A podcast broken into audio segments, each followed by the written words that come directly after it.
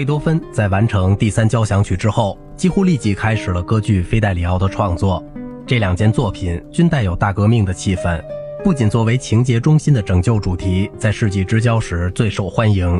而且脚本自身也借自法国大革命时代的一部歌剧《莱奥诺拉或夫妻恩爱》。剧中人物莱奥诺拉女扮男装，从监狱中救出了她的丈夫。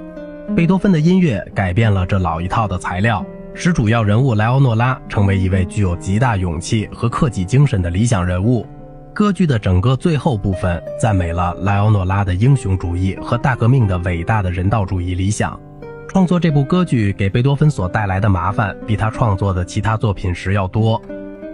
最初三幕版本的莱奥诺拉，一八零五年十一月首演，恰恰在法国军队进入维也纳之后。两幕的版本在次年三月完成，但立即就撤回了。最后，在进行更多的修改之后，一八一四年的第三个版本被证明是成功的。在所有这些变化的过程中，贝多芬为这部歌剧写下了不少于四首的不同的序曲。作品五十九号的三首四重奏是献给业余音乐家拉苏莫夫斯基伯爵的，他是俄国驻维也纳的大使。在一个据说是欧洲最优秀的四重奏小组中演奏第二小提琴，作为对这位伯爵的尊敬，贝多芬在第一首四重奏中引入了一段俄罗斯旋律，作为末乐章的主要主题；又在第二首四重奏中的第三乐章中引入了另一首这样的曲调。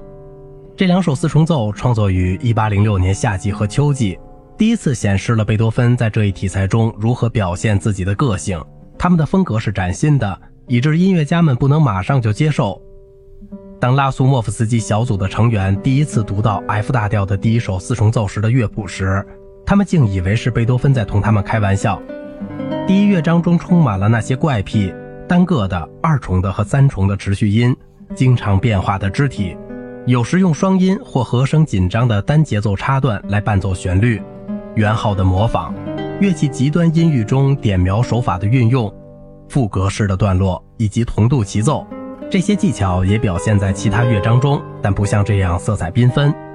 克莱门蒂回忆说，他曾对贝多芬说：“你不会认为这些作品是音乐吧？”贝多芬以不常见的自我克制的精神回答说：“哦，他们不是为你们写作的，而是为后世写作的。”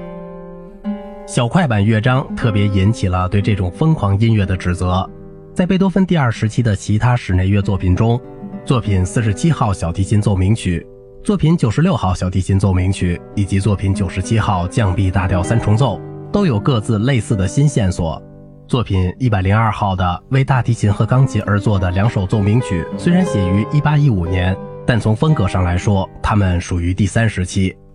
好了，今天的节目就到这里了，欢迎您点赞、评论、转发我的专辑，我是小明哥，感谢您的耐心陪伴。